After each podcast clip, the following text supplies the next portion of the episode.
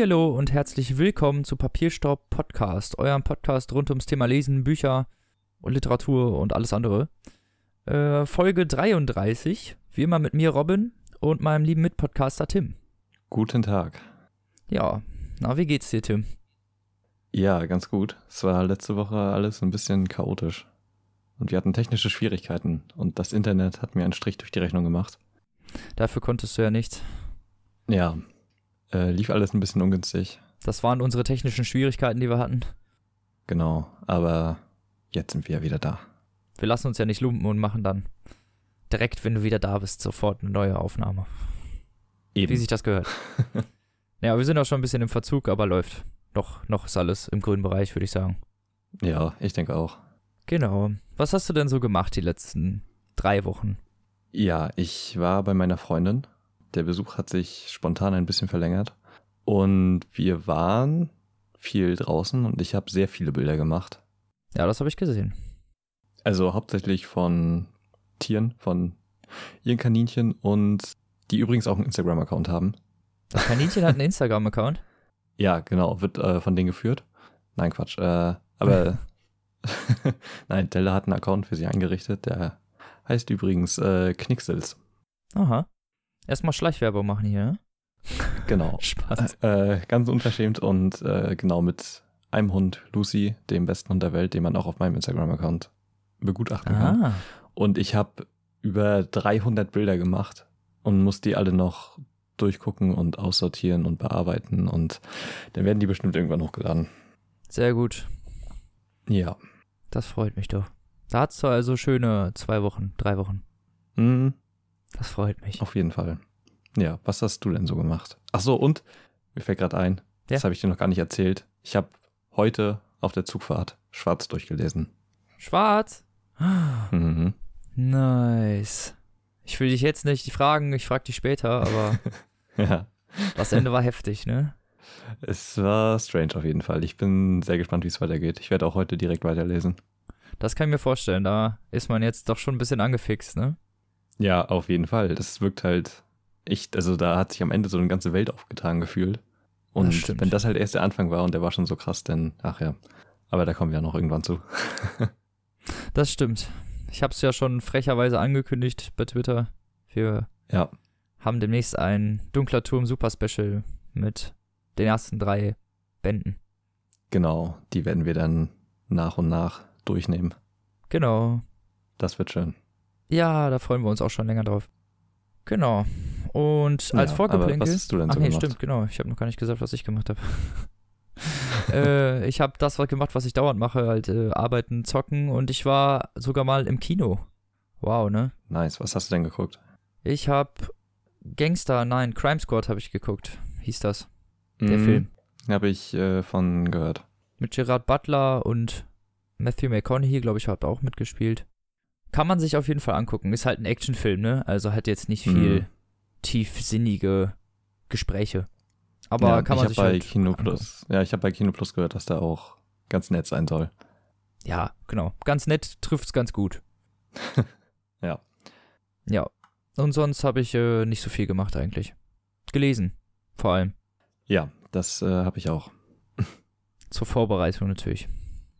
So, und als Vorgeplänkel hatten wir uns ja überlegt, wir machen mal was Ungewöhnliches und reden mal über Lösungsbücher und so alles, was primär eigentlich nicht als Roman oder überhaupt als Literatur so unbedingt aufgefasst werden würde. Genau, also wir haben jetzt natürlich in erster Linie so videospielmäßig gedacht, ne? also Lösungsbücher und Artbooks und also Artbooks gibt's ja auch zu Serien und Filmen und so, Ja, klar. aber auch irgendwie so Kunstbücher. Und äh, wie ist denn deine Beziehung zu Lösungsbüchern? Weil es gibt ja viele, die es eher haten, Ach so, ja. Ich weiß, was du ne? meinst. weil man, ne, ja, natürlich alles, man soll es ja alles selber erfahren und selber spielen und nicht alles vorgesagt bekommen. Aber ich mag zum Beispiel, welche Lösungsbücher ich ganz gerne mag, sind die von Pokémon tatsächlich und äh, die von Dark Souls.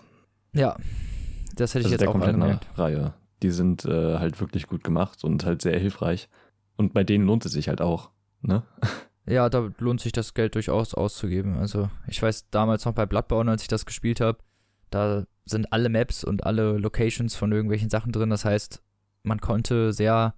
Es war sehr schwierig, was zu umgehen. Das Blöde war nur, dass das Buch irgendwie drei Wochen später als das Spiel rauskam und ich schon komplett einmal durch war. Also. Ja. Aber das Buch hat trotzdem hinterher geholfen, also sowas nicht. Also, ne? Und bei Dark Souls im Allgemeinen ist das ja so, weil das Spiel an sich dir sowieso nichts erklärt. Aber das ist bei Lösungsbüchern. Genau. Also ich, sagen sind wir mal ehrlich, bei heutigen Spielen brauchst du eigentlich keine Lösungsbücher. Also Ja, bei einem Far Cry meisten 3 schon nicht mehr. bei einem Far Cry Ja. 3 brauche ich kein Lösungsbuch. Da kann ich, kann ich mir ja sogar beim Item Shop Kartenstücke kaufen, um frei, um zu wissen, wo die jeweiligen Collectibles liegen. Ja, dafür wird es eigentlich hauptsächlich benutzt, ne? Also und da, da kannst du halt auch äh, irgendwie eine Komplettlösung angucken und einfach die, die ganzen Spots abgrasen, wo die ganzen Sachen da halt liegen. Ja, genau, dafür muss man nicht unbedingt Geld ausgeben. Ja, das ist bei diesen, bei den ganzen Ubisoft Open World Dingern, da haben wir ja auch schon im Nachtgeflüster drüber geredet, was vielleicht irgendwann mal rauskommt. Ja, irgendwann mal. Das lohnt sich halt dafür halt überhaupt nicht, ne? Also, Nee, da ist ein dafür wirklich nicht. irgendwie so komplett überflüssig, aber bei sowas wie Dark Souls denke ich mir einerseits, dass man da auch ein Stück weit der Überraschung beraubt wird. Also bei Dark Souls 1 beispielsweise, ich, und das ist ein minimaler Spoiler, es ist ja auch schon eine ganze, eine ganze Zeit lang draußen, aber da gibt es eine Stelle, ein komplett optionales Level, das du begehen kannst, indem du in ein Gemälde gehst. Und das ist halt übelst der Magic Moment, wenn du das halt alleine findest, aber dann denke ich mir halt auch, wenn du das nicht gefunden hast, Dann verpasst du halt voll viel. Genau, dann lieber in ein Lösungsbuch gucken und dir diesen freudigen Moment, den hast du dann halt nicht, aber dafür hast du halt noch ein neues geiles Level. Ja, das stimmt. Also, Ähm, und dann lieber das mitnehmen, ne? also bei den Dark Souls-Sachen ist das ja sowieso. Viele Sachen, viele Levels sind umgehbar, auch bei Bloodborne. Schloss Canehurst zum Beispiel braucht man gar nicht sehen. Ja, bei Bloodborne gibt es auch generell sehr viele optionale Bosse, habe ich das Gefühl. Ja, und auch sehr viele, also relativ viele optionale Gebiete auch. Also, wenn man möchte, Ja. braucht man, ich glaube, nur drei Viertel der Bosse überhaupt besiegen, um durchs Spiel zu kommen. Also, Mhm. es ist nicht, dass es dafür notwendig wäre. Und viel, genau wie du das gerade auch erzählt hast, bei Dark Souls 1 war es ja noch durch Ich gehe in das Gemälde, was vielleicht ja noch dem einen oder anderen in den Sinn gekommen sein könnte, da reinzugehen. Aber ich weiß, bei Bloodborne gibt es zum Beispiel eine Stelle, wo du irgendwie ganz am Ende irgendwann ganz an den Anfang wieder kommst des Levels und ein Item findest, mit dem du aber wieder drei Level zurück musst ungefähr, um dich an so eine ganz bestimmte Stelle an so einen Stein zu stellen und niemand, wirklich ohne Witz, niemand wäre auf die Idee gekommen, sich da hinzustellen. Ja, so eine Stelle gibt es bei Dark Souls 1 übrigens auch, wo du so eine Puppe findest. Dann musst du zurück in, ins Hub und da ist ja so eine Riesenkrähe. Und da musst du erst mal hinkommen und halt übelst die Kunststücke machen und dich dann irgendwie eine halbe Minute in dieses Nest setzen. Und dann Ah ja, bist genau. du wieder zu dem ganz Anfangsgebiet zurückgenommen. Es ist super absurd. Und da, da kommt man natürlich alleine nicht drauf. Wie denn Nee. auch. Das ist bei ganz vielen Sachen bei den Dark Souls-Geschichten ja so. Und deswegen sind das eigentlich auch, finde ich, so die einzigen Lesungsbücher, die halt wirklich Sinn machen als Lösungsbuch. Weil du halt Ja. kompakt alles hast und nicht jedes Mal, wenn du irgendwas suchst, nachgucken musst im Internet. Ja, genau. Mal abgesehen davon, dass sie natürlich auch so ein bestimmtes visuelles Design haben. Also die sind ja schön ausdesignt. Also es lohnt sich ja durchaus einfach durch den, durch den Mehrwert des Buches, was du ja wirklich bekommst, auch noch. Ja, das stimmt. Ich mag das dann auch immer ganz gerne, aber für andere Spiele, also wie gesagt, halt nur für Pokémon. Aber das kannst du mittlerweile halt auch alles online nachlesen, ne? Das ist halt so das Ding. Ja, ich glaube, die Rohinformationen, die kriegt man halt. Aber du hast halt beim Ja. Lösungsbuch ja auch noch das Lösungsbuch an sich. Ja, und die sind genau. halt meistens oft ja auch relativ schön ausdesignt und Hm. machen sich ganz hübsch im Regal, könnte man sagen. Ja, genau. Aber hast du denn auch noch so ähm, hier äh, Küchentischbücher, nennt man das, glaube ich, ne? Also so, so diese, was halt immer bei Collectors Editions oder so dabei liegt. Ach so, was, Äh, ja, da, so da gibt es ja heutzutage bei. Arti- ja, diese Artbooks so. gibt es ganz viele. Ich habe, boah, ich habe bestimmt, keine Ahnung, 30 Artbooks oder so. Echt? Ja. ja, die sind alle nicht groß, Okay. aber ich kaufe gerne Special- oder so Sondereditionen, wo dann Figuren mit dabei sind. Und da Mhm. sind immer solche Artbook-Dinger mit drin und jeweils, also teilweise sind die klein und manchmal sind die, sind das schon richtige Artbooks mit so fast 80 Seiten oder so. Genau, aber gerade bei Spielen kann man sich auch ganz oft äh, separate Artbooks holen, die halt auch in einem großen Format sind, wo halt so Skizzen und Charakterdesigns Ja, genau, und dann so ein Making-of so ein bisschen immer zeigen, ne? Genau, ich liebe das ja total. Und ähm, steht schon seit Ewigkeiten auf meiner Liste, das Artbook von Hannibal zu kaufen. also, ich, ne, ich, wir, das war ja mal früher, damals Thema bei uns. Irgendwann. Und ich, ich liebe die Serie, ja, und vor allem halt wegen der Optik. Und da stelle ich mir das Artbook dazu halt richtig geil vor. Ja, das äh, äh, ist halt oft auch wirklich cool gemacht. Man muss halt leider mittlerweile sagen, dass der Marketing, also die PR-Abteilung gemerkt hat, dass die Leute sowas gut finden und mittlerweile zu jedem Scheiß einfach ein Artbook ja, rauskommt. Auf jeden Fall.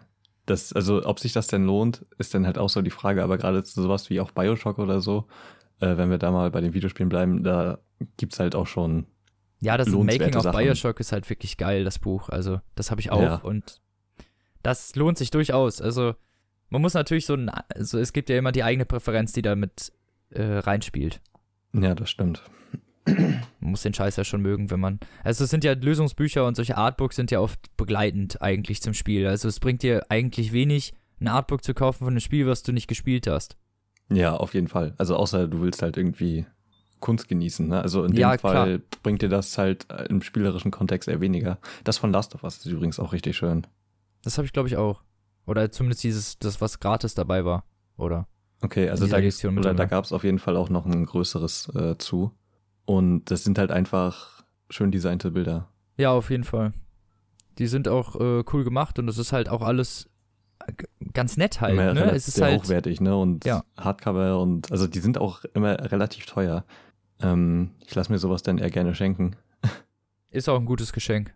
Ja, finde ich auch. Hast du denn viele davon? Also hast du dir selber viele Lösungsbücher zum Beispiel gekauft zu spielen oder war das dann halt nur nee. bei den Dark Souls Bloodborne Geschichten wirklich? Ja, genau. Notwendig? Also die, ja, also die habe ich mir auch nicht gekauft. Die habe ich immer, nur bei Freunden gesehen. Und also genauso wie Pokémon und so. Ich habe mir, glaube ich, noch nie selber ein, ein Lösungsbuch gekauft. Aber ich habe ein paar Artbooks hier, also von den kleinen. Ich habe halt eins von der Collectors Edition von Dark Souls 1 für die PS3. äh, da war auch so ein, ein kleines Artbook drin, wo auch noch äh, der Soundtrack ah, das als CD hinten drin ist und so. Ähm, Prepare to Die Edition, ne? Nee, ich glaube, das ist sogar noch die normale. Ach, echt? Ja, es ist schon ein bisschen älter. ja, ich, äh, wir sind auch schon ein bisschen ich älter. Noch? Ich glaube, Life is Strange habe ich noch die, die Box, die auch sehr schön ist und äh, sehr liebevoll designt ist. Wo halt nicht ein Artbook drin ist, sondern äh, ein Tagebuch. Auch cool gemacht. Ja, was halt auch sehr gut zum Spiel passt.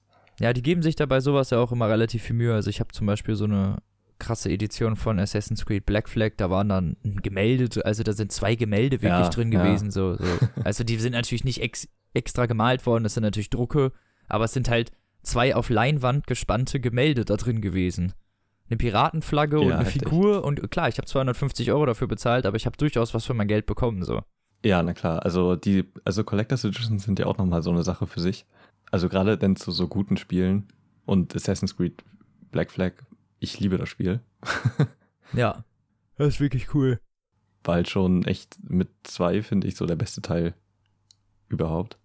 Ja, also ansonsten, ich habe aber relativ viele Kunstbücher tatsächlich hier, weil wir hatten ja auch mal ähm, Christian Fischer von der Büchercouch ja. zu Gast im Podcast. Und als der seinen Ausverkauf hatte, da, der hatte halt auch ein paar Kunstbücher und so und die habe ich mir halt alle mitgenommen, weil die kosten normalerweise halt richtig viel Geld. Und wie gesagt, die waren halt alle für 1 Euro. ah. Und äh, da habe ich mir dann richtig viele mitgenommen. Und ja, gut, kann ich verstehen. Es gibt eine äh, richtig schöne. Solche Bücher nimmt man halt auch gerne mit nach Hause, die bringen ja einem auch wirklich was. Ja, genau. Also, und wer was, äh, was Aktuelles haben will, was man auch noch äh, kaufen kann und an Künstlern interessiert ist, den kann ich nur die Reihe vom äh, Taschenverlag empfehlen, weil die haben äh, irgendwie, das sind, glaube ich, die weltweit erfolgreichsten Kunstbücher weil die jeweils nur 10 Euro kosten. Okay, das ist natürlich auch wirklich und die sind bezahlbar. gebunden und genau und halt mit gewissen Künstlern gewidmet. Also ich habe eins von äh, Edward Hopper hier. Das ist so persönlich so mein Lieblingsmaler, aber es gibt halt so gefühlt zu allen Künstlern irgendwie was und auch zu äh, ganzen Epochen. Und ja. äh, die kann ich echt nur wärmstens empfehlen, weil die kosten halt nichts und es sind äh, viele Bilder drin und halt immer mit begleitenden Texten dazu. Das ist cool. Und die sind wirklich gut aufbereitet. Also, das kann ich echt nur jedem empfehlen. Klingt auf jeden Fall chillig. Ja. Und da soweit eigentlich zum Vorgeplänkel jetzt dann, ne? Also ich denke. Genau. Jetzt hatten genau. wir ja soweit einmal alles. Hm. Ja, und damit kommen wir eigentlich direkt zum ersten Buch. Schon, in Anführungsstrichen.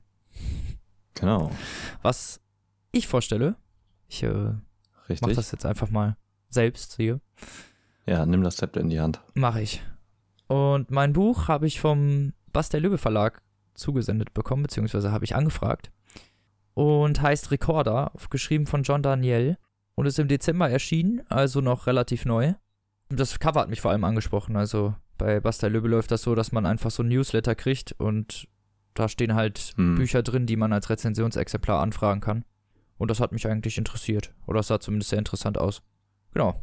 Und worum geht's? Es geht um Jeremy, einen jungen Mann, Anfang der 2000er, der in einer Kleinstadt, Nevada heißt die, in Iowa, in einem Videoverleih arbeitet.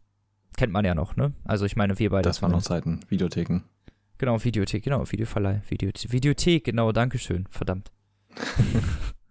ich Kretin.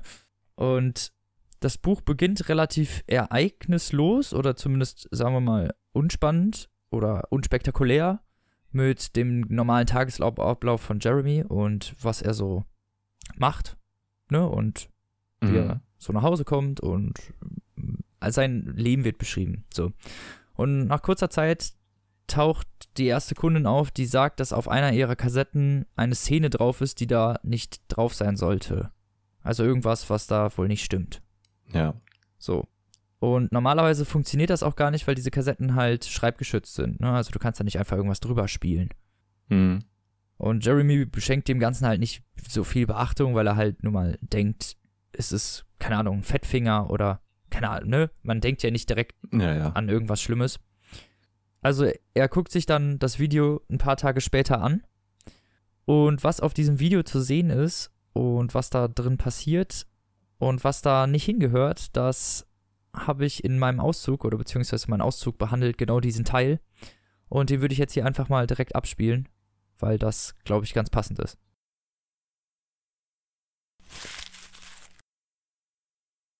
Bewegliche Ziele ist ein Film von Peter Bogdanovich aus dem Jahre 1968. Er zeigt die Leben zweier Personen, deren Wege sich kreuzen werden. Byron Orlock, ein alter Filmstar in der Spätphase seiner Karriere, gespielt von Boris Karloff, und Bobby Thompson, ein junger Soldat, der gerade aus Vietnam zurückgekehrt ist, gespielt von Tim O'Kelly, der auch den Dano in der Pilotfolge von Hawaii 5.0 gab. Karloff war 80, als er die Rolle von Byron Orlock bekam. Sein Vertrag sah nur zwei Drehtage vor, doch er mochte das Drehbuch so sehr, dass er als drei weitere Tage nötig wurden, um seine Szene fertigzustellen, ohne Bezahlung weiterarbeitete. Seine Darstellung stellte einen Triumph des menschlichen Willens über das störrische Fleisch dar. Obwohl an einem Emphysem und rheumatischer Arthritis leidet, seine Beine durch Schienen gestützt werden und er nur mit Hilfe eines Gehstocks stehen oder laufen kann, spielt Karloff gegen sämtliche Widrigkeiten von Krankheit und Alter an. Orlok ist, genau wie der Schauspieler, ein Überbleibsel einer vergangenen Zeit. Die Monster, die er als jüngerer und kräftigerer Mann gespielt hat, sind den anhaltenden Erschütterungen des späten 20. Jahrhunderts gewichen, den Gräueltaten des Krieges und der Isolation des modernen Lebens. Es gibt jetzt neue Monster. Das Monster in bewegliche Ziele ist Bobby, der eines Tages nach dem Frühstück ohne erkennbaren Anlass seine halbe Familie und einen Lieferanten umbringt, in sein Auto steigt und davonfährt. Er klettert auf einen Öltank neben einem stillgelegten Vergnügungspark, von dem aus er die Schnellstraße überblicken kann. Er isst etwas, trinkt eine Coca-Cola und schießt dann ohne jede Emotion auf die vorbeifahrenden Autos. Als die Polizei ihn festzunehmen versucht, entkommt er und versteckt sich in einem Autokino. Jetzt folgt der Höhepunkt des Films. Von seinem Versteck hinter der Leinwand des Autokinos zielt er auf Besucher in ihren Fahrzeugen. Er wischt einen Mann in einer Telefonzelle, einen anderen am Imbissstand. Wütende Kinobesucher, einige von ihnen bewaffnet, stürmen über den Asphalt. Orlok, der zur Premiere von Der Schrecken, seinem allerletzten Film angereist ist, steigt aus seiner Limousine und trifft im Halbdunkel des Vorführraums auf Bobby. Es kommt zum Gerangel. Der ältere Mann entwaffnet den Jüngeren mit Hilfe seines Gehstocks. Als die Polizei den Schützen in Handschellen abführt, fragt er sich laut, wie viele Menschen er getötet hat und ob er es in die Abendnachrichten schaffen wird. Die VHS-Kopie von Bewegliche Ziele, die im Regal von Videohut steht, enthält zwei Szenen, die es in der Originalfassung nicht gibt. Die erste davon ist kurz und absolut inhaltsleer. Die statische Einstellung eines Stuhls, der in der Ecke eines Außengebäudes steht, einer Scheune vielleicht oder eines Werkzeugschuppens. Ohne weitere Anhaltspunkte ist es schwer zu sagen. Am linken Bildrand ist ein Teil einer Werkbank zu sehen oder eines Sägeblocks. Diese Einstellung wird zwei stille Minuten lang gehalten, fast unverändert. Nach der Hälfte der Zeit wackelt kurz das Bild, als wäre ein schwitziger Daumen vom Gehäuse der Kamera abgerutscht, doch davon abgesehen passiert nichts, was zu beschreiben wäre. Der Stuhl, die Ecke von etwas, hinter dem Stuhl eine Wand, Wellblech, Aluminium oder Stahl. Ton ist zu hören, doch niemand macht ein Geräusch. Das Mikrofonrauschen deutet darauf hin, dass die Luft in dem Raum, in dem die Szene aufgenommen worden ist, still und leise war. Die zweite Szene ist länger. Auch hier ist der Stuhl in dem Gebäude zu sehen, doch jetzt sitzt jemand darauf. Sie oder er hat einen Stoffbeutel über dem Kopf wie eine Kapuze. Ein gelbes, kunststoffummanteltes Kabel um ihren Hals hält den Beutel an Ort und Stelle. In ihrem weiten T-Shirt und der Jeans könnte die Person auf dem Stuhl irgendwer sein. Es ist nicht möglich, sie in irgendeinem externen Kontext zu setzen. Wenn man sie zum ersten Mal sieht, könnte man denken, dass sie an dem Stuhl festgebunden ist. Die Kapuze und das Kabel deuten auf Gefangenschaft hin, auf gefesselt sein, Unfreiheit. Ihre Hände befinden sich hinter ihrem Rücken. Doch dann steht sie, oder auch er, es macht keinen Unterschied und es lässt sich schlicht nicht sagen, auf und bringt beide Arme vom Rücken über den Kopf. Die Hände hält sie wie Klauen, die Finger gespreizt nach unten gerichtet, wie jemand, der gleich in den Tasten eines Klaviers hauen oder die Blitze zur Erde schießen wird. Langsam hebt sie den linken Fuß, das rechte Knie erzittert und gibt beinahe nach, doch sie hält die Pose. So bleibt sie minutenlang stehen. Wenn sie ihr Gleichgewicht zu verlieren droht, richtet sie sich neu aus durch das nicht wahrnehmbare Kalibrieren von Sehnen und Muskeln. Ihre Mühe, ihre Konzentration sind greifbar. Man hört das Geräusch ihres Fußes, wenn sie sich bewegt. Ein korrigierendes Stottern. Außerdem hört man, wie jemandes Ärmel das Mikrofon der Kamera streift. Wenn man den Ton laut genug dreht, ist sogar das Geräusch zu hören, wenn die Hand hinter dem Objektiv hervorkommt und kurz ins Bild hineinragt. Da. Swish. Die Hand hält einen Malpinsel. Die Kamera rückt vor, vermutlich gehalten von der anderen Hand des Malers. Der Kopf in dem Stoffbeutel, jetzt in Nahaufnahme, atmet. Atmet hörbar, gleichmäßig, ein wenig angestrengt. Die Hand fängt an, etwas auf die Stoffkapuze zu malen. Sie malt dort, wo die Augen wären, welche hin, jedoch übertrieben, grotesk, unrealistisch. Eine Karikatur. Ein-, zweimal schmiert sie gedankenlos auf die linke Wange, was einen unzusammenhängenden Klecks hinterlässt. Im Bereich der Stirn fängt sie Linien an, die zu Buchstaben werden können. Ein Winkel ist zu sehen, möglicherweise die ersten Striche eines Ns oder eines Ms, vielleicht auch eines As. Dann wackelt das Bild und die Tür des Gebäudes ist zu sehen. Sie steht offen und führt auf einen Hof hinaus, doch nach einer Sekunde wird die Kamera ruckartig wieder auf das Innere des Gebäudes gerichtet. Sie hält an, bevor sie die aufgestandene Person erreicht.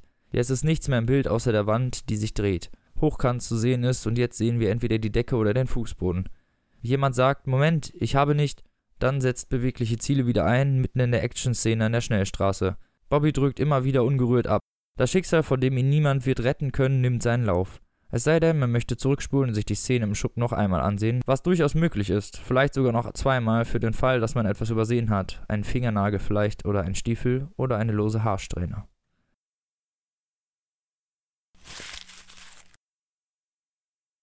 So, und man, wie man gerade ganz gut gehört hat, ist auf diesem Videoband, sind da Szenen drauf, die da einfach nicht drauf gehören und auch sehr verstörend sind. Also ich meine, normalerweise, wenn man irgendwas darauf findet, ist das vielleicht, keine Ahnung, höchstens mal eine Heimaufnahme oder was weiß ich nicht. Also, also ziemlich ja. verstörend auf jeden Fall, was dann da drauf zu finden ist. Und man könnte auch durchaus schnell auf ein Gewaltverbrechen oder einen kriminellen Hintergrund kommen. Ja. So. Und Jeremy sagt das natürlich seiner Chefin. Sarah Jane heißt die. Und Sarah Jane und ist sowieso so eine ganz lockere irgendwie, die nimmt dann das Band mit und vergisst es halt, sich anzusehen. Aber es tauchen halt, es taucht halt im Laufe der Zeit noch ein Band auf, was ähnliche Szenen enthält. Mhm. Also es tauchen mehrere Bände auf, die die Szenen dieser Art enthalten, die da nicht draufgehören auf diese Filme. Und Jeremy und Sarah Jane versuchen dann rauszufinden, wer diese Filme gedreht hat oder woher das kommt, weil Sarah Jane nämlich in dem in einer dieser Szenen die Umgebung wiedererkennt und ungefähr weiß, wo das sein könnte. Mm, okay. So, die beiden machen sich dann halt auf den Weg zu einer Farm, die ein bisschen außerhalb liegt, aber nicht wirklich weit. Also ungefähr eine halbe Stunde Autofahrt. Ja. Und merken auch ziemlich schnell, dass einer dieser Anbauten, der da auf diesem Hof steht, sie kommen dann zu so einem Hof, einer dieser Anbauten genau die, die, der Schauplatz der Videos ist. Also mhm. da wurden die Videos gedreht so, und das merken sie relativ schnell. Und in der Küche, das sieht Sarah Jane dann irgendwann, liegt sogar die Kapuze, die die eine Frau in der vorhin im Auszug beschriebenen Szene aufhatte. Also die hat durchaus die Besitzerin dieses, dieses Farmhauses, äh, Lisa Sample heißt die, hat durchaus was damit zu tun irgendwie. Okay. Und ab diesem Punkt dreht sich das Buch sehr seltsam. Weil jetzt bist du ja angefixt, ne? Jetzt glaubst du, okay, jetzt kommen die irgendwem auf die Schliche oder irgendwas auf die Schliche. Und ich muss sagen, wie es halt ist. Das Buch dümpelt halt bis, halt bis zum zweiten Teil vor sich hin. So, man, man weiß auf einmal nicht mehr, was passiert, weil Sarah Jane verschwindet auf einmal und verbringt sehr viel Zeit auf dieser Farm und mit Lisa Sample, sagt aber den anderen nicht warum. Mhm. Und diese Szenen von den Videobändern verschwinden auch nicht. Also es sind, also es sind, es ist ganz merkwürdig auf einmal. Verstehst du, was ich meine? Weil vorher ja. waren Jeremy, Jeremy und Sarah Jane halt ein Team, die versucht haben herauszufinden, wer diese Szenen gedreht hat. Und auf einmal ist Sarah Jane mit der vermeintlichen Verursacherin die ganze Zeit alleine und verbringt die ganze Zeit Zeit mit der. Also sehr seltsam einfach. Aber auch ohne Erklärung, oder was? Genau, und auch ohne Erklärung. Aber sieht man denn, also liest man denn auch die Szenen aus ihrer Sicht? Ja, genau, die Perspektive wechselt zwischendurch von, äh, okay. von Jeremy zu ihr, aber es, dir wird nie gesagt als Leser, was sie macht. Ja. Also du tappst selber die ganze Zeit im Dunkeln und fragst dich, was da geht und dann fängt Teil 2 an, also viel weiter darf ich auch nicht mehr erzählen und Teil 2 erzählt eigentlich die Vorgeschichte von Lisa Sample. Mhm. Also okay. springt 30 Jahre zurück und erzählt die Vorgeschichte. So. Und das ist halt schon mal sehr seltsam. Also dieses ganze Ding, es wird als Thriller beworben, ist gar nicht so wirklich Thriller-mäßig. Ich fand das Buch nicht schlecht, da komme ich später noch zu, aber es war äh, sehr seltsam, erstmal diesen Kniff zu verstehen. Verstehst du, was ich meine? Also dieses, was will das Buch eigentlich von mir? Ja. Weil du natürlich denkst, okay, da tauchen seltsame Schnipsel auf, dann beginnt irgendwas, irgendeine Verfolgungsjagd, Sarah Jane wird entführt, weißt du, das ist das, was du erwartest. Oder das war meine mhm. Erwartungshaltung einfach daran. Also im, in meinen Augen, zumindest auch wenn man die Auflösung kennt, ist es gar kein Thriller. Es ist halt eigentlich eher ein Roman. Also ich finde, es wird falsch beworben und auch der Klappentext verspricht halt was, was nicht geliefert wird. Okay, aber führen diese Vorgeschichte, also führt die Vorgeschichte dann irgendwo hin? Also ja, die Vorgeschichte erklärt dir halt zumindest oder versucht dir zumindest den Grund für bestimmte Sachen zu erklären. Ich will jetzt hier nicht zu mhm. weit vorausgreifen. Ja, ja. Aber es ist halt nun mal kein Thriller, weil du, weil es nicht spannend ist, verstehst du? Niemand ist in Gefahr. Es gibt, es gibt keine reelle Bedrohung in dem Fall, die das Ganze ja. irgendwie spannend ziehen würde oder machen würde.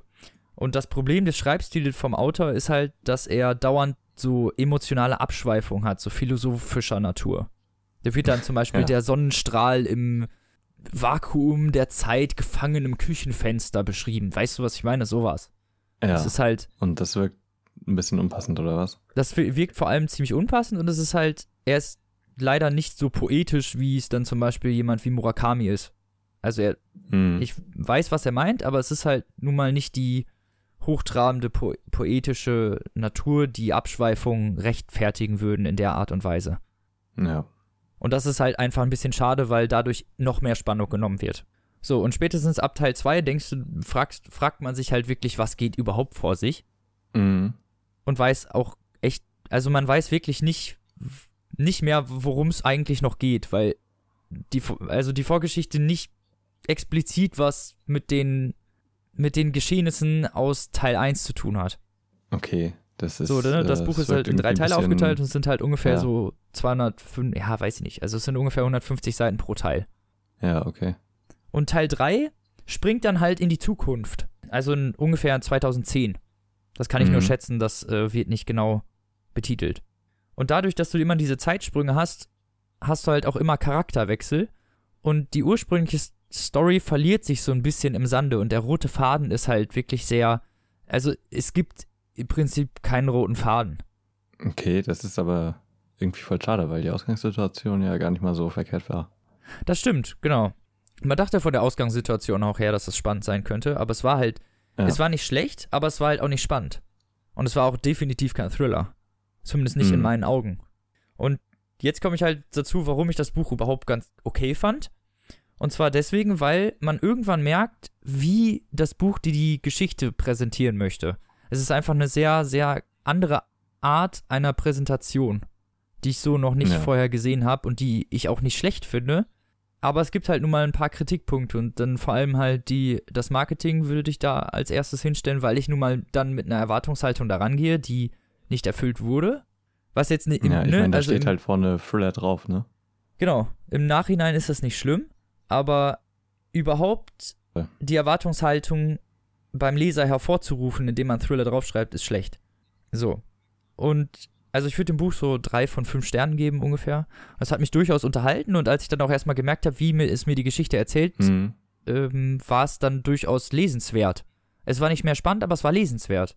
Also es hat durchaus mir einen Nährwert gebracht, diese Geschichte zu Ende zu lesen. Ich weiß halt nicht, ob ich es, ich weiß, ich würde es nicht empfehlen, wenn man einen Thriller lesen möchte, aber ich würde es empfehlen, wenn man ja einen Roman, einen vernünftigen Roman mit vielleicht einer etwas spannenderen Grundthematik lesen möchte.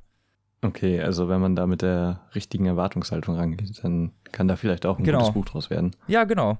Diese und das, Ja, okay. was ich halt so erzählt habe, diese Abschweifungen, äh, die sind halt nun mal da und das finde ich auch nicht so Mhm. schlimm. Wie gesagt, wenn ich von vornherein gewusst hätte, worauf ich mich einlasse. Ja. Aber insgesamt hat mir das Buch eigentlich, nachdem ich dann die ersten 150 Seiten gelesen hatte und wusste, wohin es geht, ungefähr auch eigentlich Mhm. ziemlich viel Spaß gemacht. Also, ich würde es jetzt nicht, wie gesagt, ich würde es nicht Thriller-Leuten empfehlen, so, sondern halt eher Leuten, die Romane lesen und dann mal vielleicht was Spannenderes. Ja. So. Und ja. Also, das Buch kostet 20 Euro. Neu, gebunden. Und wie gesagt, im Eichborn Verlag, beziehungsweise Bastei Lübbe Ja. ist ja der Oberverlag da erschienen.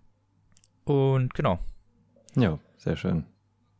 das war's eigentlich soweit mit meinem ersten Ja, Buch. wunderbar. Dann mache ich mal direkt weiter, ne?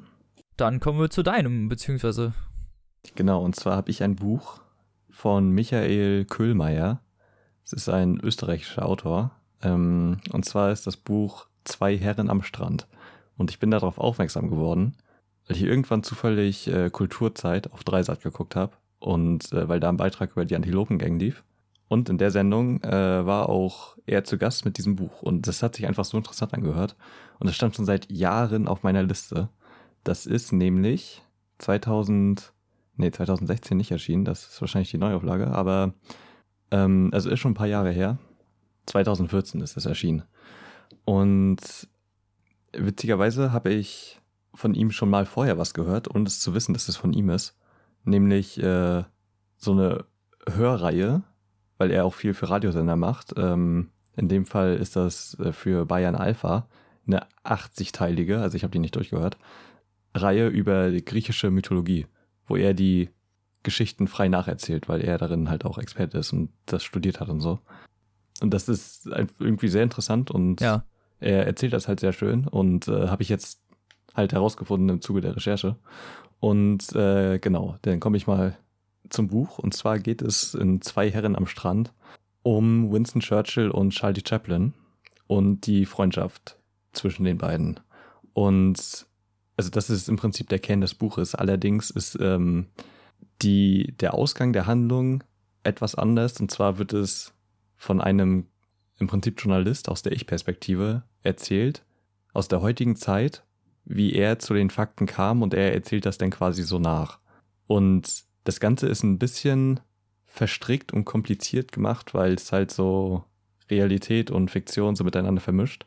Aber im Grunde genommen ist das Buch fast nur Fiktion. Also die Eckdaten sind richtig und es geht halt in dem Buch viel um die Filme von Chaplin und auch um die Staatsangelegenheiten von Churchill, die natürlich dann alle passiert sind und auch die Zeitangaben stimmen.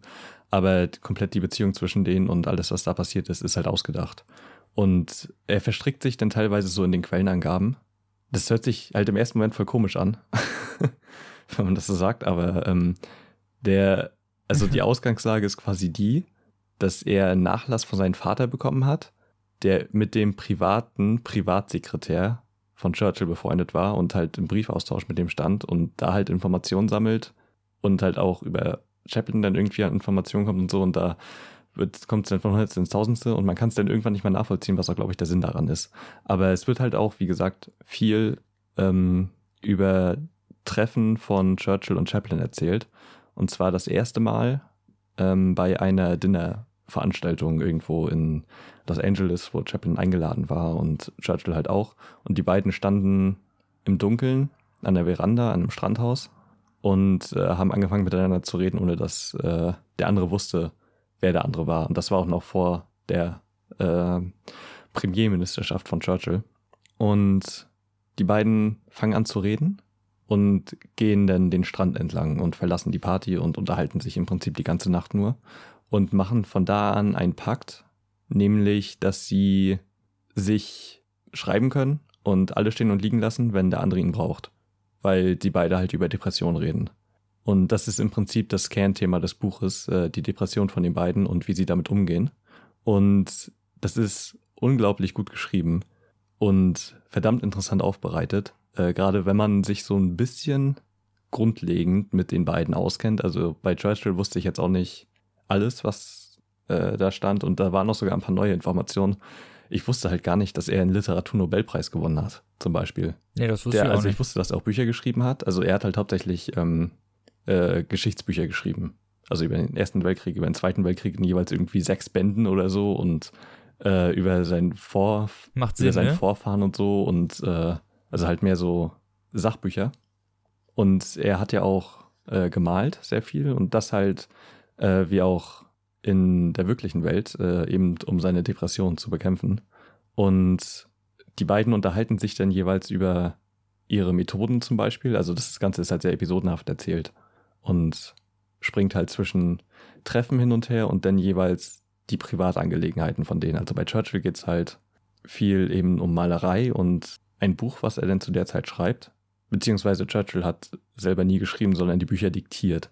Und eine Autorin Ja. hat, also Passt ist- irgendwie zu ihm, finde der ich. hat halt, wie viel der diktiert haben muss. Es geht gar nicht.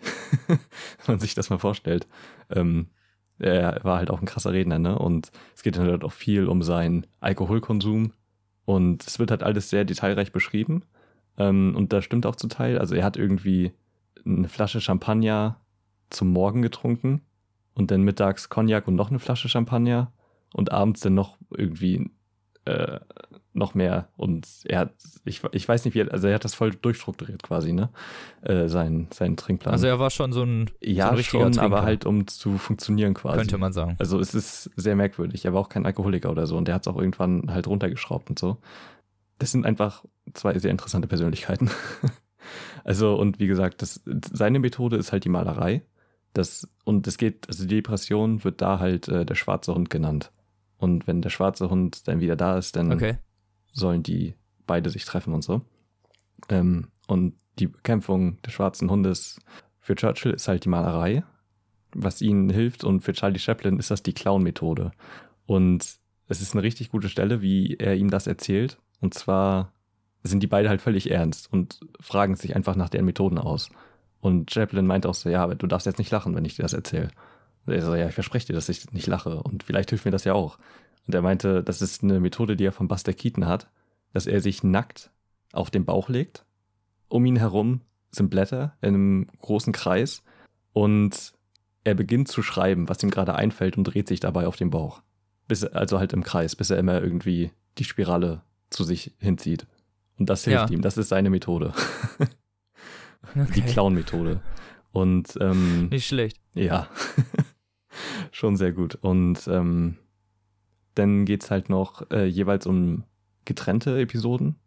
Zum einen, wie gesagt, dieses, also die ganzen Probleme, die Churchill halt als äh, Staatsoberhaupt Englands hat und ähm, wie der Zweite Weltkrieg so abläuft und auch Treffen mit äh, Hitler und so, beziehungsweise noch bevor der Zweite Weltkrieg ausgebrochen ist, dann äh, irgendwelche Geschichten da am Laufen hatte, äh, die halt auch sehr unterhaltsam geschrieben sind und äh, sehr absurd. Und äh, Chaplin halt zur Entstehung seiner Filme.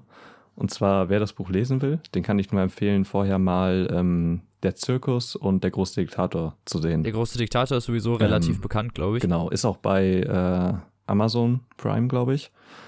Ja. Also man muss sie nicht unbedingt sehen, um das Buch zu verstehen, aber man sollte sie generell sehen, finde ich. Also gerade der große Diktator ist halt äh, ein grandioser Film. Und äh, da geht's halt ziemlich viel um die Schwierigkeiten, die Chaplin da hatte, weil er halt, also wenn man sich so ein bisschen mit Chaplin auskennt, halt in seiner Rolle als Tramp, äh, da sehr gefangen war und halt viele Probleme damit hatte und halt sehr darauf abgestempelt wurde. Und er da halt alles reingesteckt hat in diesen Film und er auch immer alles selber gemacht hat und halt voll nah an der Verzweiflung war und ähm, halt krasse Depressionen bekommen hat und so und äh, übelste Schwierigkeiten mit dem Studio und, und wie er da mit klarkommt. So, das, das ist im Prinzip das Grundthema. Es gibt da jetzt keine große Geschichte, die da erzählt wird oder so. Aber das Buch lebt halt durch die beiden Personen, die halt so unglaublich interessant geschildert werden und das ist so stilsicher geschrieben.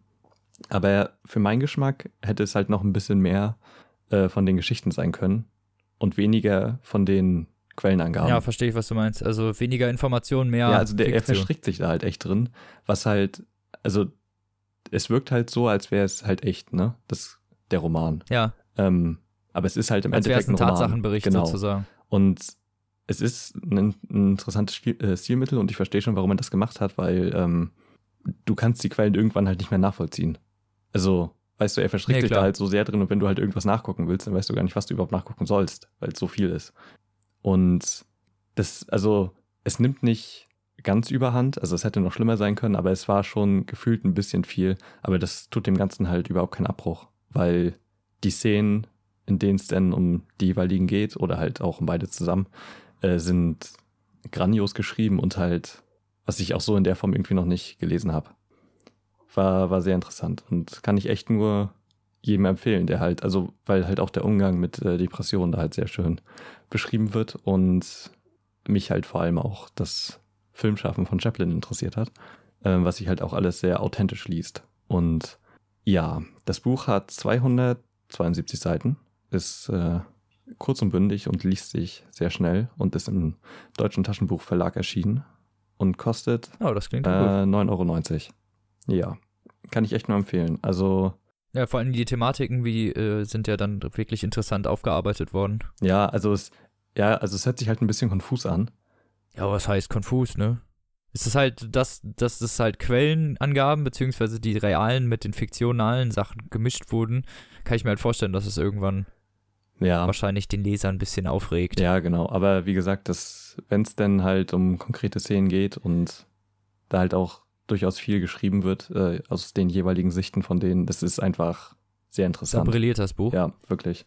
Ähm, alleine dafür lohnt es sich schon, das zu lesen. Also eine klare Empfehlung. Ja. Sehr gut. Und dann Mhm. komme ich zu meinem letzten Buch. Für diese Folge schon. Oh ja. Oh ja. Es ist die Stadt der träumenden Bücher, Teil 2. Da, da, da. Der Comic. Wir hatten ja in Episode 27 schon Teil 1, Stadt der träumenden Bücher, der Graphic Novel. Ja, genau. Genau. Und ich habe jetzt von. vor kurzem kam dann Genau, Teil vor 2 kurzem raus. kam ne? Teil 2 raus und ich habe. Und ich habe das netterweise vom Knaus Verlag zugesendet bekommen. Vielen Dank an der Stelle. Genau. Und die Stadt der träumenden Bücher Teil 2 erzählt nahtlos die Geschichte weiter von Hildegunst von Hütemetz, wie er seine Reise durch die Katakomben der Stadt der träumenden Bücher bestreitet. Und ich muss leider ein bisschen spoilern, um hier ein bisschen Ja, was von der Geschichte halt erzählen zu nicht können. vermeiden, ne? Ja. Und würde jetzt jedem empfehlen, der das Buch noch nicht gelesen hat oder den Graphic Novel oder was auch immer, vielleicht diesen Teil zu überspringen. So circa 14, 15 Minuten. ja, die Timecodes äh, Die Timecodes, genau, sind immer in der Beschreibung. Und ja, Spoilerwarnung an diesem, in diesem Moment. Einmal kurz. Teil 1 hat geendet, als Mythemetz die Buchlinge, also die schrecklichen Buchlinge und die lederne Grotte gefunden hat. Du hast das Ja. Buch ja gelesen, oder? Äh, nee, auch nicht. Oh, verdammte Scheiße.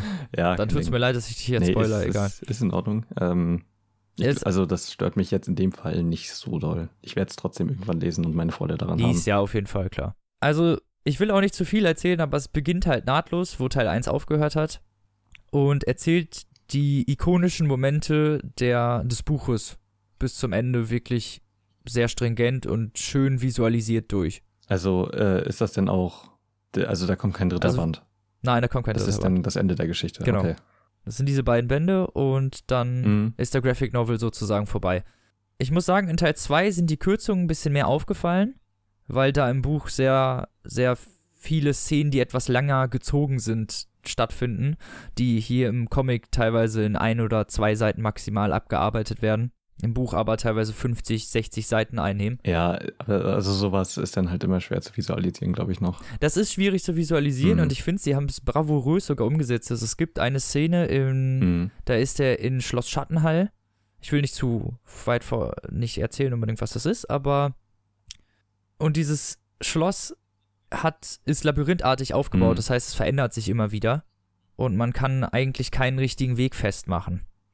Und das ist halt so lustig gemacht. Es ist wie dieses eine MC Escher-Gemälde mit den Treppen. Kennst du das? Ja, na klar. Je, jeder kennt das. Treppen. Das ist Ja, genau. da ja. und da so ähnlich ist dieses Bild halt auch. So und, und er steht halt jeweils immer überall auf der Treppe rum und weiß halt nicht, wo er hin muss und lang Okay. muss. Und das ist halt, also ich fand die Umsetzung sehr, sehr gut gemacht. Wer ist nochmal der, den der Zeichner? Äh, Zeichner, der Florian Biege heißt er. ja. Übrigens auch ein Münsteraner. Muss ich ja jetzt hier Nice. mal kurz erwähnen. Habe ich Ja. letztens gesehen irgendwann. Naja, ich wollte ihn mal wegen Interview fragen, aber ich denke mal, der hat wahrscheinlich genug zu tun. Und das hat ja jetzt in unseren Zeitplan noch nicht gepasst. Aber genau, Ja. um aufs Buch zurückzukommen, ähm, es ist super visualisiert umgesetzt. Und wie gesagt, die ikonischen Momente des Buches werden da drin zur Perfektion festgehalten, könnte man sagen. Mhm. Also ich könnte mir, es gibt einige Sachen, die habe ich mir anders vorgestellt, aber das ist halt immer so beim Graphic Novel, ja, na klar. wenn man, ne, das ist ja wie beim Film auch, man hat Ja. sich einiges anders vorgestellt, aber es ist teilweise noch besser als meine eigene Vorstellung. Also es ist vor allem als Zusatz zu dem Buch eigentlich ganz cool, weil du es dir besser vorstellen kannst. Ja, also ich denke, ich stelle mir das bei Walter Mörs halt immer einerseits so super schwierig vor, weil diese Sprachgewalt halt schon so krasse Bilder in einer verruft und dazu deinen Comic zu machen, muss halt voll die Herausforderung sein und also ich habe auch nur mal durchgeblättert in der Buchhandlung und das sieht halt ultra gut aus. Ja, wirklich sehr stilsicher und trifft den Tonus dieses Buches halt auch wirklich genau. Und Mhm. man muss auch sagen, dafür, dass es gekürzt wurde, sind teilweise sogar einige Texte wirklich erhalten geblieben, die in, naja, von, die von Kürzungen auf jeden Fall negativ beeinflusst worden wären, sagen wir es mal so. Okay, Die also sind dann teilweise schon komplett abgedruckt. Also es Mhm, gibt durchaus Seiten, wo du dann teilweise so zwei, drei Minuten brauchst, um da drüber zu lesen, okay, weil da also sehr es viel Text drin steht. Gut die Waage eigentlich, ne? Ähm, was ich noch vielleicht Ja. anmerken sollte, ist, dass man Teil 1 durchaus mit Kindern lesen könnte. Also der ist recht kindgerecht. Es gibt so ein paar gruselige Bilder, aber prinzipiell alles im ab sechs Jahren Bereich. Ne? Ja. Würde ich mal sagen. Teil 2 hat aufgrund seiner Geschichtsstruktur, sagen wir es mal so, den Ansatz leider nicht mehr. Also das heißt, man kann das nicht mehr mit sechsjährigen Kindern lesen. Da kommen teilweise abgeschnittene Köpfe und Gliedmaßen vor und so. Also Okay. es wird, also es wird an einigen Stellen ziemlich gewalttätig Ja. und das wird, also ich will nicht sagen, dass das sehr explizit, also ich habe durchaus Graphic Novels gesehen, die das viel, viel expliziter gemacht haben, Mhm. aber trotzdem mit Vorsicht zu genießen, vor allen Dingen, wenn man das mit Kindern vielleicht lesen möchte, dann könnte man bei drei Vierteln durchaus auf eine böse Überraschung stoßen. Wie gesagt. Okay. Also da sind schon, sind gut. schon fiese Mhm. Bilder drin, in Anführungsstrichen. Und sonst, genau, wirklich gut umgesetzt und ich hatte jetzt nicht das Gefühl, dass mir was fehlt. Also es war bei einigen Sachen, wo es mir natürlich aufgefallen ist, wo ich wusste, okay, das fehlt oder das ist jetzt relativ schnell abgearbeitet worden. Aber wenn man es als Ganzes liest, ist es eine abgeschlossene, fertige Geschichte sozusagen. Ja. Und genau das ist ja das, was es halt dann, genau das, was es sein sollte. Mhm. Und man, was ich auch interessant finde, es gibt ähm, ein Making-of hinten drin. Oh, in Teil 2, cool. wo dann von der fertigen Skizze bis zur, also von der Bleistiftskizze, die Mhm. Walter Mörs übrigens selber immer alle noch gemacht hat, bis Ja. zur fertigen, ausgemalten, wirklich bis zum fertigen Comic-Panel des Malers, Ja. Florian Biege. Wie, wie, die, wie die Schritte bis dahin waren und was noch zu tun war und wie die Kürzungen so gelaufen sind und wie das teilweise auch sich umgeändert hat. Also da sind zum Beispiel Skizzen drin, die bei Walter Mörs komplett anders aussehen, als sie Ja. hinterher dann im Buch aussehen. Und da merkt man immer wieder den Prozess, wie lange das auch wahrscheinlich gedauert haben muss. Also sie haben sich bei jedem einzelnen Bild hingesetzt, das ausgemalt, geguckt, was sie kürzen können. Also das war, muss eine Heidenarbeit gewesen sein und das merkt man halt in diesem Making-of. Und es ist halt so ein kleiner kurzer Abriss von der Arbeit dieser drei oder vier Personen, die an diesem Werk beteiligt waren. Und das, ja, ist mit sehr, also finde ich beeindruckend.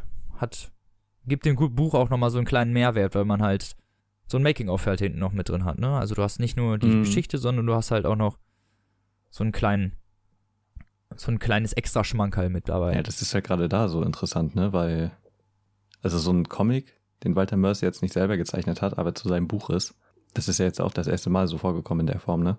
Ja, auf jeden Fall. Und da, das hat auch, also man merkt dem Werk die Arbeit an, die da drin steckt, dass die da mindestens zwei, drei Jahre wirklich intensiv Ja. dran gearbeitet haben müssen, um das überhaupt so auf diese Art und Weise rausbringen zu können. Und die 50 Euro Gesamtkosten für das gesamte Graphic Novel Werk sind Mhm. durchaus sein Geld wert. Also ich glaube nicht, dass sich jemand darüber beschweren würde. Ja, das denke ich auch.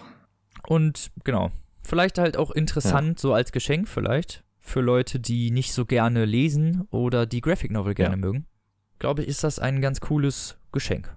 Also mir hat es auf jeden Fall ziemlich viel Spaß gemacht, wie Teil 1 auch. Und habe ich ja schon gesagt, zusammengenommen äh, bildet das super die Geschichte ab. Also klar, das Buch hat natürlich immer, erzählt die immer mehr, aber es hat auch schließlich Mhm. irgendwie 800 Seiten und genau. Man muss sich alles im Notfall selber vorstellen. Also als, als Zwischenmahlzeit sozusagen oder als Zwischending wirklich mal spaßig auch. Ohne dass man halt sich dauernd wirklich die ganze Zeit lesen muss oder sich so anstrengen muss. Und es macht visuell halt auch sehr viel Spaß. Sich anzugucken alleine. Es wäre doch richtig geil, wenn eine Animationsserie in dem Stil dazu kommen würde. Dann aber Boah, ganzen das wäre richtig krass, aber was das für ein Aufwand wäre, will ich gar nicht wissen. Ja, aber der, der Stil sieht halt richtig gut aus. Also mir gefällt er sehr gut.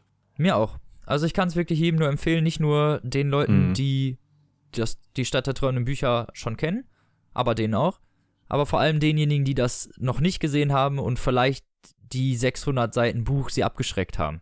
Ja, Da wäre das auf jeden Fall. Also ich kann das Buch nur weiterempfehlen. Das Graphic Novel. Den Graphic Novel, keine Ahnung, wie es die heißt. Graphic Novel. Die, ich weiß es nicht. die Graphic Novel, genau. Fertig. genau.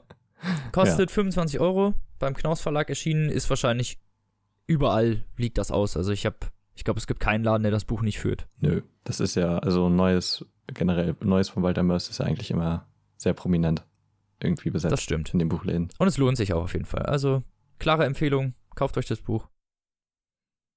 Und dann war es das schon mit unseren Büchern diese Folge. Schon, in Anführungsstrichen. Ja, das stimmt. Hast du denn noch Musikempfehlungen?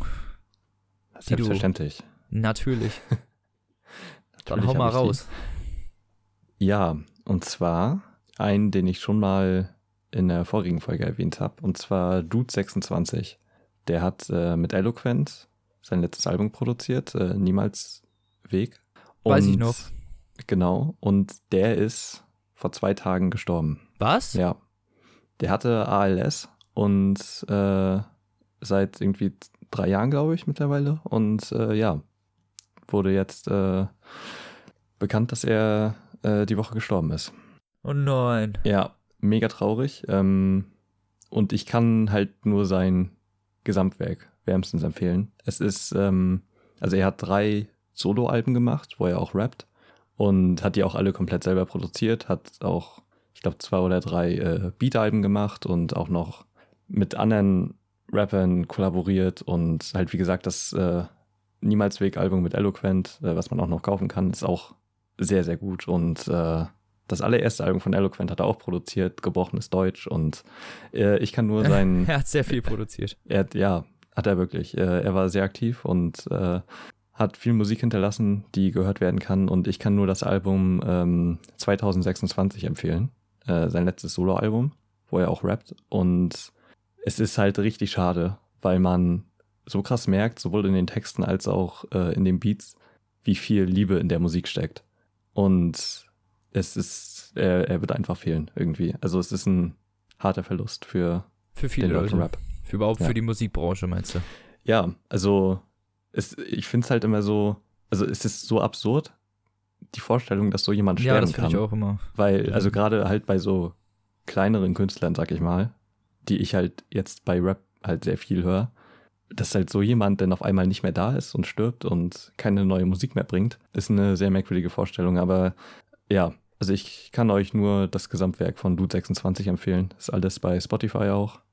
Das ist gut. Da kommt man ja auf jeden Fall dran. Ja, Dann. genau. Ähm, sei nur wärmstens empfohlen. Wie gesagt, vor allem das Album äh, 2026 habe ich in letzter Zeit sehr oft Klingt gehört. gut. Ja, Ja. ich habe diesmal Mhm. wieder ein bisschen Alternative Rock dabei. A la Queens of the Stone Age. Und zwar heißt die Band Rival Sons äh, mit dem Album Great Western Valkyrie. Okay. ist von 2014 und ja, äh, halt Alternative Ja. Rock, ne? Die haben einen richtig geilen Sound, finde ich. Also nach Queens of the Stone Age ist das eine meiner neuen Mhm. Lieblingsbands. Äh, macht auf jeden Fall viel Spaß zu hören und die haben halt so einen bestimmten, so einen bestimmten Groove sozusagen so, ne? Und die wissen auch, wie Musik funktioniert, die wissen, was eine Gitarre ist und ein Schlagzeug Mhm. und solche Sachen. Ja.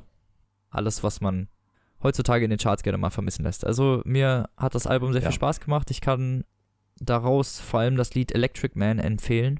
Ist auch eins der bekanntesten, glaube ich, von denen. Wenn mal was Brockigeres auf die Ohren soll. Ja, sehr schön. Ansonsten verlinke ich übrigens einen großen äh, Mix, den Jean-Marc Hülz äh, gemacht hat, ein Radiomoderator mit vielen Liedern von Dude 26 und Beats und Features und äh, das hat er alles zusammengemischt in ein langes Mixtape im Prinzip. Ähm, ein sehr schönes Tribut und genau, das verlinke ich mal. Ja, klingt doch gut. Dann war es das ja mit den Musikempfehlungen auch schon. Ja, Genau. genau. Und dann hören wir uns in zwei Wochen wieder mit vielleicht direkt unserem Special. Wenn wir es Ja, schaffen. genau. Also wir haben halt ein paar, wir haben jetzt ganz schön viel in der Pipeline. also wir Ja, haben das stimmt. Dunkle Turm Special, wir haben noch ein Nachtgeflüster, wir haben noch äh, ein anderes Special, für den, für das wir aber noch ein bisschen mehr Aufwand brauchen und mal gucken, wann wir damit fertig werden, ja. wo halt mehrere Einspieler sind und wo ich noch ein paar Leute fragen muss und das wird auf jeden Fall sehr schön und ähm, die Buchmesse ist halt auch bald, ne? So ist es. Also, Keine drei ja. Wochen mehr. Ah, doch. Gerade so noch. Hm, Nee, gar nicht. Sind doch genau drei Wochen, ne? Ja, doch genau drei, genau, in genau drei Wochen geht's los, Oh ja. Freunde. Bin gespannt. Wen wir da alles Ich so glaub treffen. Das wird lustig. Genau. Oh, also ihr könnt euch auf jeden Fall in nächster Zeit auf Content freuen, wenn wir es dann auch geschissen kriegen, das mal auch aufzunehmen und rauszuhauen. Aber ich denke, das sollte kein Problem sein. Zumindest das Nachtgeflüster ist ja schon fertig. Und genau, genau. Und sonst werdet ihr erst damit beglückt und dann. Genau, Müssen mit wir dem, schauen. mit dem dunklen Turm beeile ich mich mal. Ja, genau. Also was heißt beeilen? Ich will sie auch lesen. Denn, aut- denn beeilt sich man sich ja automatisch. Ja, schon. Ja. Wenn's geht, ne? Genau. Und dann hören wir uns in zwei Wochen wieder, Freunde. Mhm. Bis dahin. Lest was Gutes. Ciao. Tschüss.